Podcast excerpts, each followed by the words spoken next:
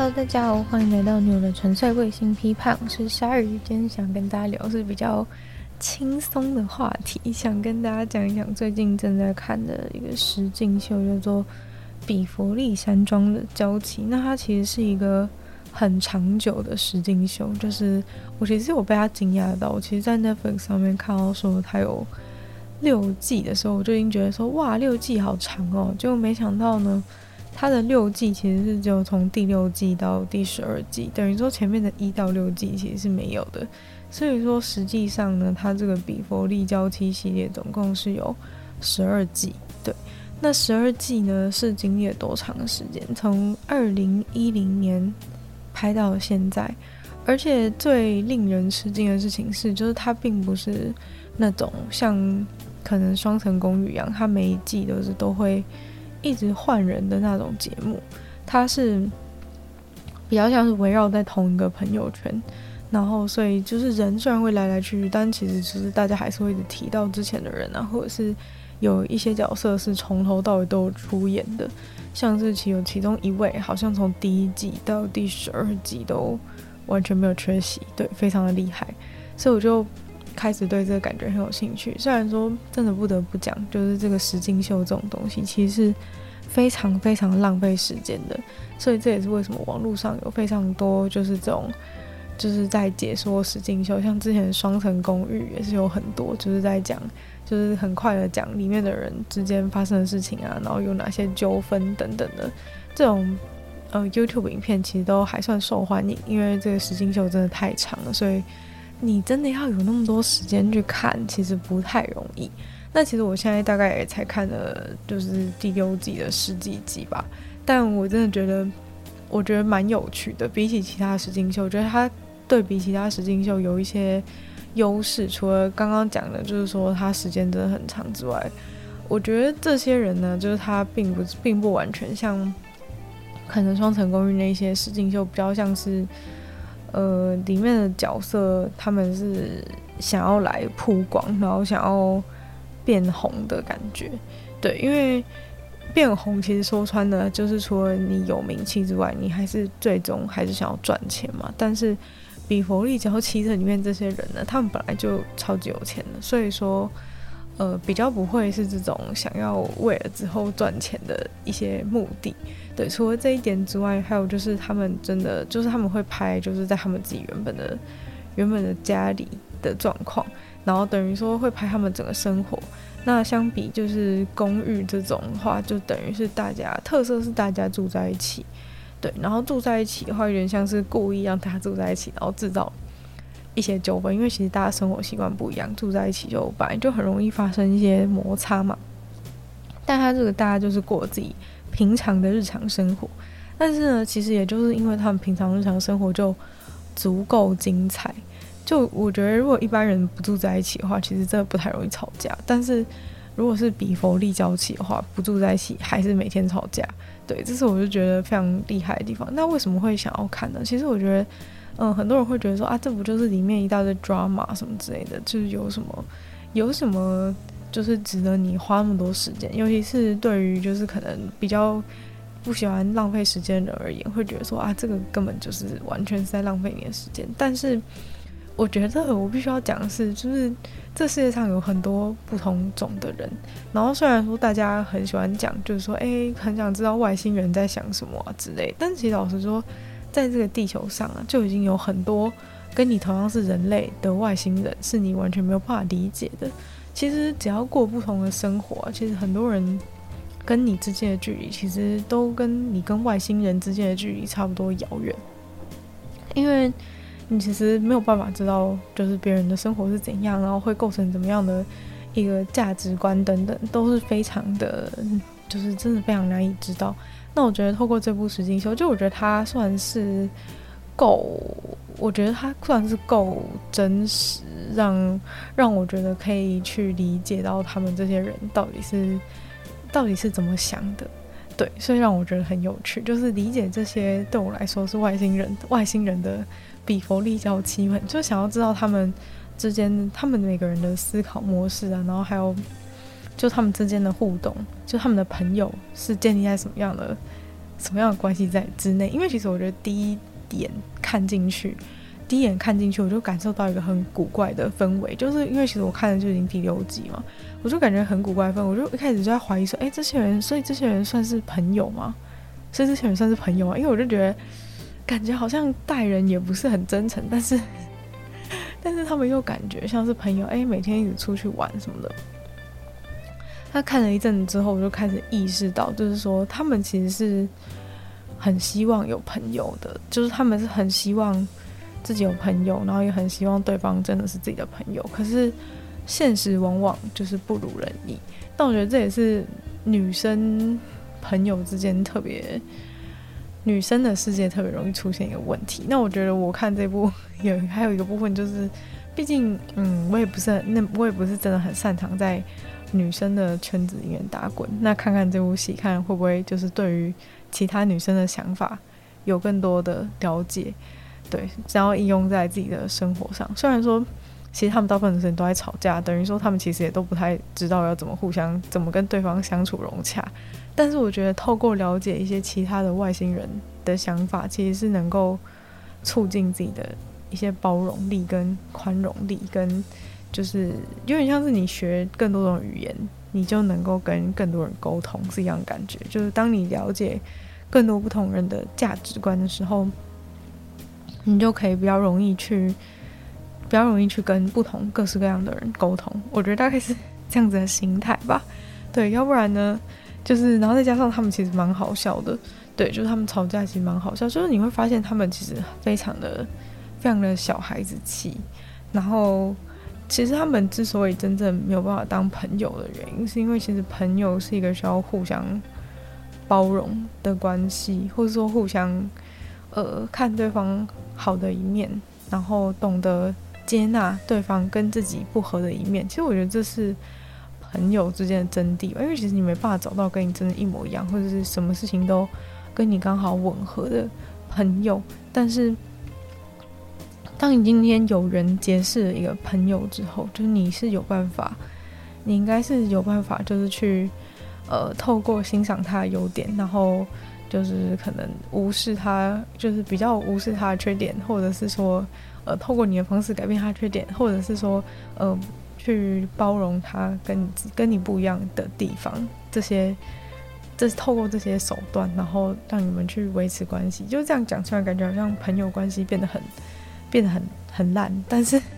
我觉得其实人跟人之间相处本来就是这样嘛，就是你没有办法，你没有办法很十全十美，就是你没办法说哦，我就想找一个完美的朋友，就是世界上没有这种东西。那我就观察到，觉得他们真的没办法当，真的没有办法，就是好好相处。其实原因，真正原因就是因为其实他们都太太就是太喜欢自己，然后太。完全以自己为中心，其实，在一般人的世界当中，这是不太可能发生。就是或者说，一个群体当中，大概只会有一个这样子的人。但是在他们的世界，在娇妻的世界里面，就是所有人都是这样的人，就所有人基本上都是不太，就是都蛮自私的。然后应该说，就是真的很自私，然后也不太在乎别人。就是他们都觉得说，哎，要在互相在乎别人感受。可是他们在乎别人感受的方式是。错误的，就是他们都以自己的方式、自己的方式在在乎别人方式，然后觉得别人应该要跟他一样这样想啊之类的。就你可能会觉得这很、这很幼稚园戏嘛，但其实就是在他们的世界，就是一直在、一直在现在进行式当中，因为他们可能因为他们生活成长方式让他们不永远都不需要去，就是不需要去包容别人，就是都是别人要包容他们。但是他们偏偏现在大家又要变成朋友，所以就变成很像，很像一个戏里面每个人都想要当主角，而且很互不相让的感觉。对，但是呢，其实再来有趣的点是，就是虽然在这样的情况下，就是在每个人都。很自我为中心。其实我讲一个蛮好笑的点，就其实我觉得我自己算是一个还蛮自我中心的人，但是连像我这么自我中心的人看这部戏，就是我都快要被这些人笑死。就是这部戏真的是，就是很好笑，就是这个实境秀真的很好笑，就是连我这么连我这么自我中心的人看都会觉得真的超好笑的。就觉得哇，原来就是还有人可以比我，还有人可以比我更夸张，就是完全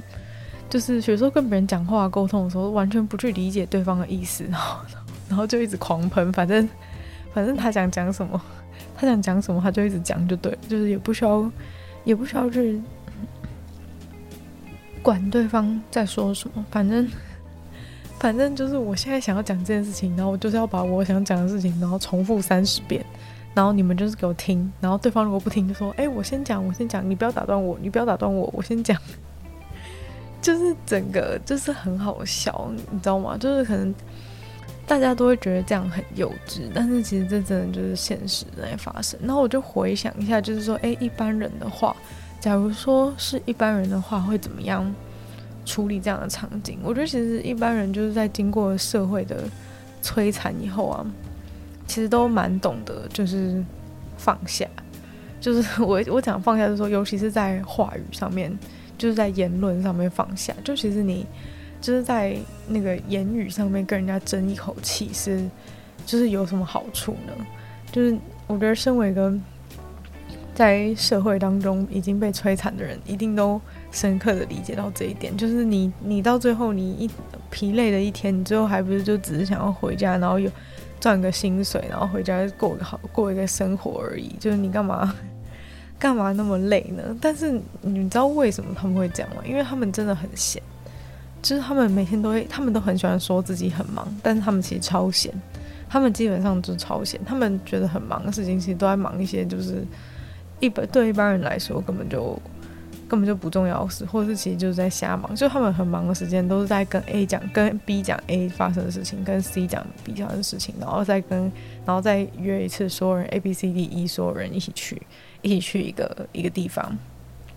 然后再全部人一起讲一次。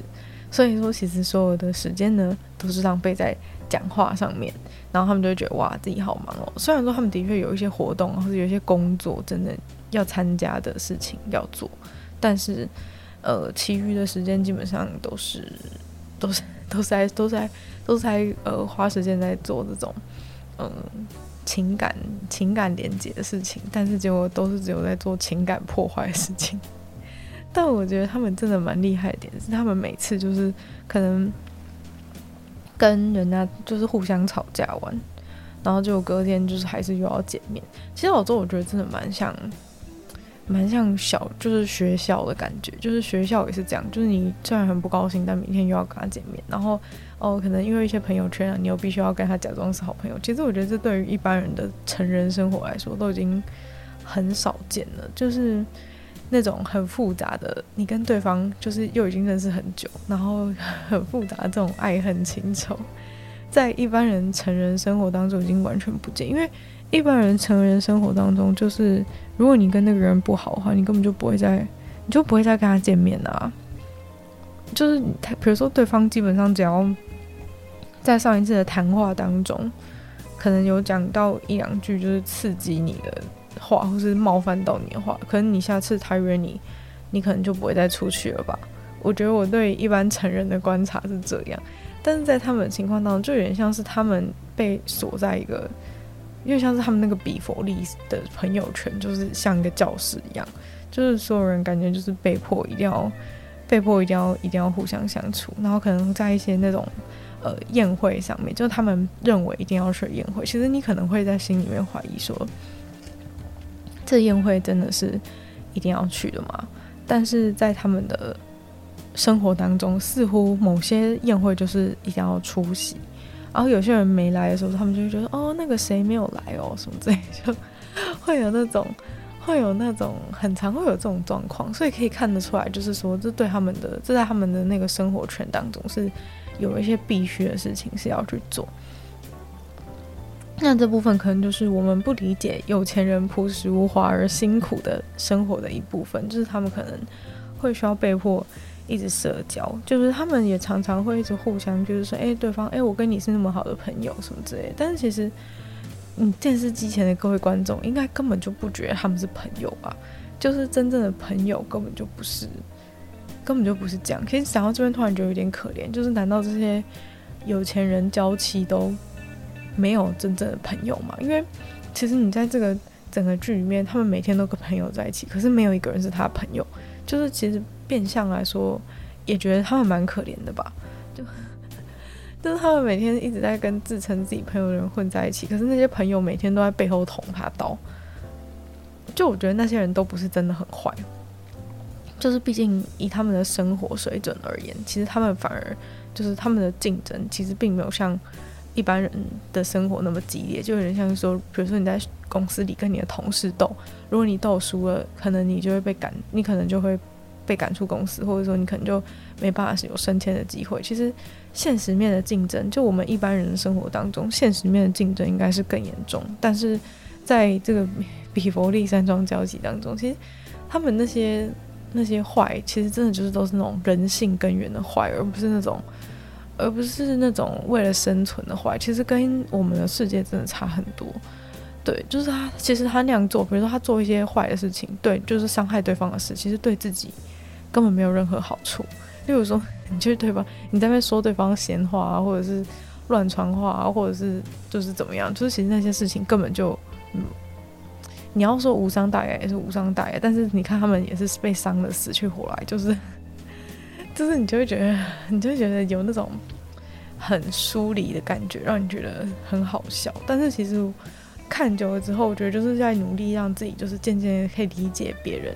就我觉得，虽然说我可能一辈子都不会需要去遇遇见这些比佛利娇妻，但是我觉得这种对于就是去认识跟自己很不一样的人的。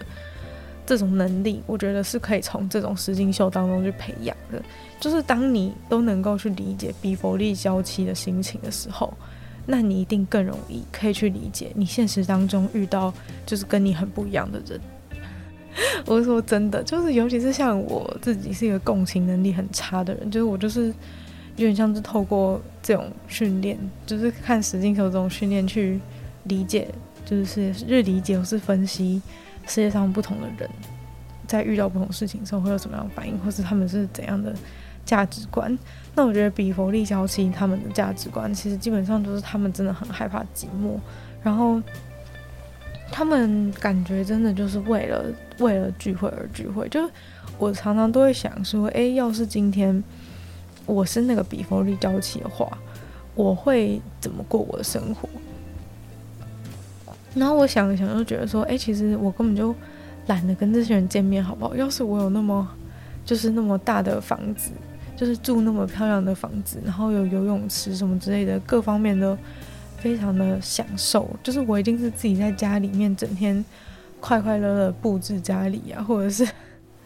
或者是就是看书啊，然后做干嘛的，就是做很多，我学很多才艺什么之类的。就我还我才不会浪费时间跟那些。跟那些女人出去，因为跟那些女人出去真的是，真的是，真的是很，就我觉得最好笑的事情是，他们里面就就是他们当中的人，就是会自己承认说，会自己承认说，哦，我很我觉得跟他们出去，跟这些女生出去总是很好玩，但是呢，也非常累人。就我觉得听到他们自己把那个实话讲出来的时候，真的是让我。就是让我觉得这是我与那个人，我与那个角色就是最近的最近的距离的一次。就是原来你们也知道说你们的关系很很很精神好弱，因为每次见面就是一件就是那种芝麻绿油大小事，就是会有人在开开心心的吃饭场合当中突然冒昧的提出来说：“哎、我觉得有一些事情我们还是要讲清楚哦。”就是上一次。就是上一次有你们，你们说我怎么样怎么样，我觉得很不能接受，请你道歉。然后我就真的，我就真的快要笑死，就是，呃，就是，我觉得，我觉得就是 那些事情就让它过去好不好？就 是为什么就是要可能已经过了一一次饭、两次饭、三次饭、四次饭，然后大家和乐融融，然后突然提出来说。我觉得你们，就觉得你们应该要跟我道歉，就是，而且他们每次讲的事情，其实真的都是那种，因为你上次说什么伤害到我的心，然后就是这种心情，然后大家就会开始吵架，然后吵架之后就会说，哎，我觉得他说的对，我觉得他说的对，然后那一次聚会结束之后呢，就会开始有，就是开始变成，就比如说一次多人聚会结束之后，就会有开始一大堆，就是私底下两人两人结两人两人的活动，两人两人活动，大家就会开始讲。发生什么事情，就说：“哎、你不觉得他真的很过分吗？什么之类的。”然后呢，再下一次，再下一次，他说：“我觉得你下次一定要勇敢说出来。”然后下次聚会之后还，然后他又他又怂了，就是很好笑。然后前面我就讲说，大家之所以没办法相处，原因就是因为每个人都是一个自我中心的小公举啊。啊，既然大家都是小公举，其实你真的就是这样啊，你没有办法在一个团体当中有太多小公举，就是小公举必须是小公举，就是因为有人在捧他。但是当没有人捧他的时候，就这些小公举住在一起的时候，就是小公举聚在一起的时候，大家就是互相互相不爽对方，因为。当中间没有这些缓冲剂之后呢，小公举的那种身上的刺就会互相刺来刺去，对。但是有趣的事情是在这些小公举当中呢，其实这些小公主当中还是会有呃层，还是会有等级，还是会有阶级之分嘛。其实大家要知道一点，就是不管在什么样的群体当中，其实都是会有，都是会有阶级的。我讲阶级就是是说。总是会有人就是感觉比较有话语权，我觉得这个是我小时候一直没有意识到的事情，可能是因为我一直都是处在那个比较有话语权那一方，所以我一直都没有意识到说，其实，在所有人跟人之间的关系当中，很少有真的是平等的关系。对，就是总是会有些时候，有些人没有办法觉得，就是有些人可能没有办法很舒服的表达自己的想法，或者说在表达自己想法之后，总是被忽略。对，然后。在这种情况下，就是其实，其实就是会有些人会心里默默觉得不高兴，或者是怎么样。但是这都是很细微的东西啊。但是有一些人就是可能一辈子都永远不会意识到这一点。然后就像我也不是一开始就意识到，尤其是当你是那个拥有话语权的那个人的时候，你更难去意识到说，就是其实，在很多关系当中，有些人就是是处在被压迫的状态。然后在这个。在这个一大堆女人状况当中，其实也是有一个很好笑的点是，嗯，因为一定会有阶级，所以一定有人讲话比较大声，或者说，哎，好像团体当中的风向总是因为某个人的一句话，然后大家就开始就是那种墙头草的感觉，就是可能因为某个人很强势的说某句话。然后就其他人就开始哦，对啊，其实我觉得你讲的也对啊，什么之类的，就是会有这种会有这种墙头草的事件发生。然后我就觉得其实蛮好笑，就是看到这些这些小公主就是变成墙头草的时候，就觉得很好笑。然后可是小公主的内心其实是很矛盾的，因为她其实是不习惯这种压迫状态，所以她聚会结束之后会觉得说，哦，我觉得他真的很过分，就是我我也不知道为什么我就是。选择就是同意他，但是，但是，但是，但是，但是他就是没有办法在他面前大声把自己想法说出来。这件事情真的很好笑，就是一个小公举被一个大公举压迫，对，这就是 公主之间的对决，公主对决，很好笑。然后，而且，呃，就是就是在这一个部分的时候，他们就是一直在这发生这些状况的时候，他们就一直在讨论说，哎，就是。觉得某某人很就是很喜欢操纵人心，就是他们在讲那个大公主，其他小公主就在说那个大公主很很爱操纵人心，就哦她很可怕，就是很会操纵人心什么。但其实我真的很坦白的讲，其实就是真的是一个聪明跟不聪明的差异，就是当中你只要是稍微比较聪明一点点的人，就其实你非常容易控制这些这群女人，因为。大家就是都是一些那种很很诱饵的戏嘛，所以说其实你只要搞呃，也不用说搞一些小动作啊，就是可能差不多在那边说一些闲话啊，东家长西家短，其实就已经能够左右整个，就已经能够左右整个局势。然后那些比较比较呆萌的小公主就会觉得说，啊，我也不知道为什么事情就突然变成这样，为什么话题又被带偏了呢？的时候，我就会觉得，我就觉得真的很幽默，我就觉得真的很幽默，就是嗯。看着他们就是这种年龄，就尤其是其实他们年纪都不小了，大家知道吗？就是这个比佛利娇妻里面，他们年纪其实都已经四十四十几岁、五十几岁，但是还在做这种事情。有时候你会觉得说，哇，其实很大常常都会骂一些人很幼稚或者怎么样，但其实大家要意识到一点，就是说可以能够幼稚的人，其实都是很幸福，要不然就是谁来包容他幼稚？就他之所以可以幼稚到现在，就是因为有人在包容他嘛。除非就是说他是真的就是变是一个完全边缘人，然后完全没有人跟他相处。其实这些人他们都是被钱包容了，所以说他们才可以就是一直一直维持他们这样子的的状态。但老实说，你要讲说他们这样到底是快乐还是不快乐呢？我是觉得应该还是比一般人快乐。我就觉得这些比佛利娇妻应该还是比一般人快乐，除了他们不需要考虑就是现实方面经济上的困难。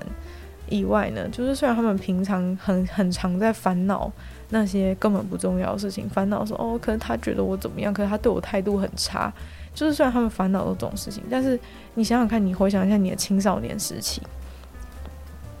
你青少年的时候也觉得当青少年很难，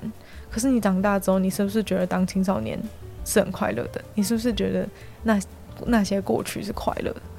所以说，其实，所以说，其实。其实你真的要这样比嘛？我觉得他们虽然当下的人都觉得说有哦，我我也是有好多烦恼或者什么，但是我真的觉得他们总体来说应该还是比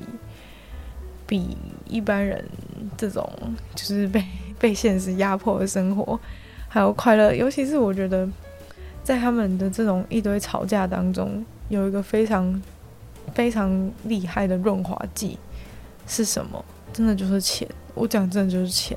就是他们其实常常是有发生一些吵架或者争执的状况，但是为什么整出戏不会变成全部都在吵架或者争执呢？因为你忘了还有炫富的环节，就是在这些吵架跟吵架真的难看的戏码当中，总有一个圆滑剂可以出来，那就是炫富。就是假如说今天，哎，我老实说，我觉得店员基本上是这群女人的那个店员，基本上就是这群女人的救星，就是比如说。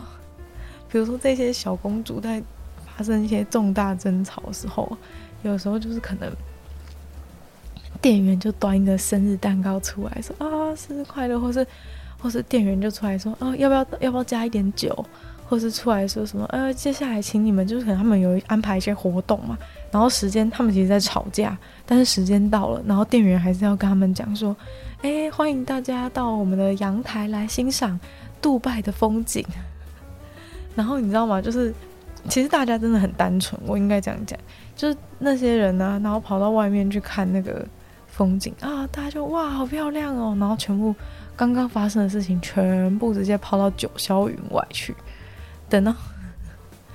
所以就是老实说啊，我觉得是这样，就是钱没办法买到快乐，但是钱可以就是钱可以暂时磨灭很多东西，就虽然说 虽然说。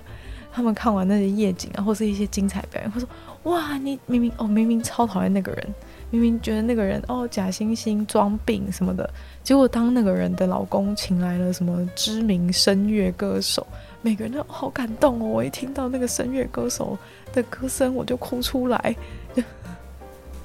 我就觉得，我就觉得哇，就是其实也是很美好的，就是他们就是。”有点像是用一大堆美好的、美好的事物在，就是一直轰炸他们的那种，轰炸他们的生活。就当你有那么多美好的事物在轰炸你的生活的时候，就是虽然你在烦恼一些事情，但就有点像是这样哈，就有点像是你的生活有点不愉快。但有时候你去吃一下那个很好吃的冰淇淋，或是吃你很喜欢吃的东西，或是去一趟旅游，你就会觉得，哎。其实那些事情也没有那么重要，就是那些事情就可以暂时忘掉的感觉。但是呢，他们的状况就是，他们的痛苦其实很很微不足道，然后呢，用超大的这种超大的美好享受去轰炸。所以你要说就是，要说有问题吗？其实也有问题。要说没问题，其实问题也不大，就是。就是都是被这些东西都粉饰太平了，所以又有什么要有什么问题吗？其实那些问题啊，等我们享受完之后再来讨论。然后实境秀最棒的一部分呢，当然就是在于那个背后访问的部分。像大家看那个 Gordon Ramsay 的那个《地狱厨房》，大家最喜欢的不是也就是看他们就是就是单独访问的时候在那边对镜头骂脏话吗？就是那个那个。桥段之所以好笑的原因，是因为就是有一个很有趣的矛盾点，是在于其实这个东西终究是会被从电视上面播出去的，但是在那个当下，因为只有你跟那个摄影师，然后摄影师就是那个问工作人员问你说：“哎，当初发生这个事情的时候，你是怎么样的感觉的时候？”就是你就是会很，因为对方不在场嘛，所以你就会很直觉的把自己的真实想法说出来。然后我觉得这个部分呢，就是除了很好笑以外，就是对于我们就是研究这些人之间的关系也是非常有帮助。因为你在这个时候，你会真的了解说：“哎，他会真的表达出他真正的想法。”哦，而且我觉得就是因为这些人很单纯。所以说，也不是说很单纯啊，就是这些人比较比较不 care，所以说他们就是会在那个单独访谈的时候，就是把自己真正的想法比较容易把自己真的想法说出来，然后或者是说的比较直接，对，就是不会像其他的节目，可能就大家还要那边装一下，装一下，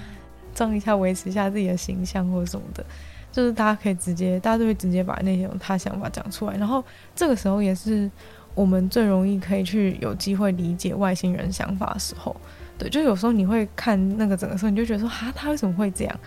就是他为什么会这样？但是等到他自己出来解释的时候，你就会觉得说，哦，就是你可以理解说，哦，每个外星人他的想法是怎样，所以就是因为他这样想，所以呢，他们才会，他们才会，他们才会发生一些冲突等等。我觉得对于呃我们这种完全没办法理解娇妻的人来说，的一般人来说，就是那些。呃，事后的访谈是对于我们了解、了解他们的想法非常重要关键一部分，而且真的就是很、真的很好笑，就是你理解他真的为什么那样想之后，你就会觉得你的世界更宽阔了，你就你就会觉得你的世界跟你的胸襟都更宽阔，因为你你了解的就是这些，你了解这些外星人到底为什么会在那个情况之下，就是会有那样的反应，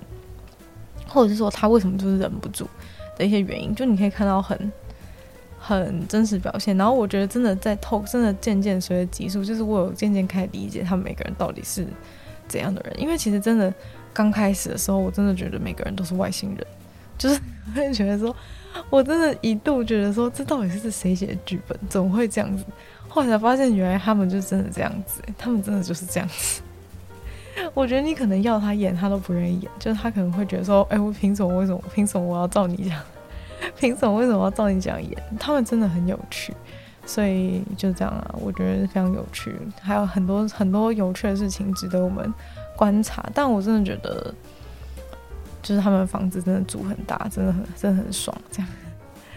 感想，他们的房子住很大，真的很爽。要是他们能够理解，就是。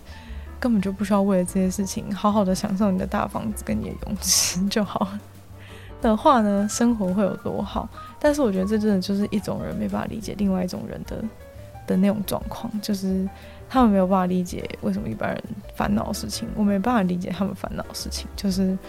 或者是说呢，就是你在那样的环境下，你势必就是要为了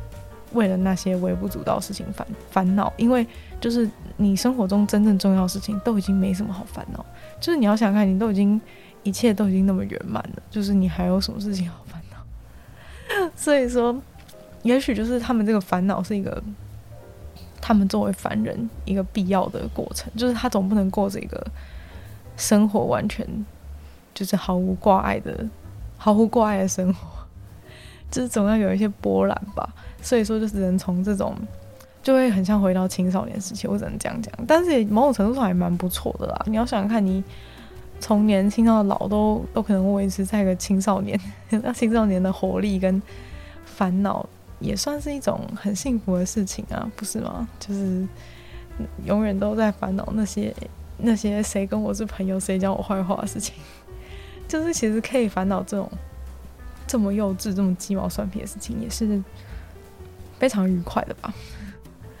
这是我的解读啦，他们当然不这样认为。那今天的女友的纯粹不理性批判就差不多到这边结束了，希望大家就是对于今天这个比比佛利娇妻的学术研究，大家会觉得也蛮有趣，因为我知道，感觉我的听众应该不会就是会喜欢看这种抓马的东西，但我觉得真的，我换个角度跟大家解释，也许你会觉得说，哎、其实也是有一些蛮有趣的事情。也是有一些蛮有趣的事情，就了解一些外星人、外星人的生活。大家不是很喜欢看天上外星人吗？有一些地球上的外星人，大家值得观察一下。而且还有人拍成节目，这么方便，躺在床上就能观就能观赏外星人生活。那今天节目就到这边结束了，我们就再次感谢订阅赞助会员。大龄男子 James K U 毛毛黑牡丹还有 Z Z，就希望其他有愿意支持鲨鱼创作的朋友可以在下方找 Patreon 的链接。那如果喜欢这期节目的话呢，就希望大家多分享出去，更多人知道，或者在 Podcast 帮我留星星写下评论，对节目的成长很有帮助。那如果喜欢我的话呢，可以收听我的另外两个节目，其中一个是鲨鱼会用每周二十六十分钟的时间跟大家分享一些国际新闻新资讯。另外一个是听说动物，当然就跟大家分享动物的知识。就希望你有的纯粹不理性批判可以继续在每周三跟大家相见。那我们下次见喽，拜拜。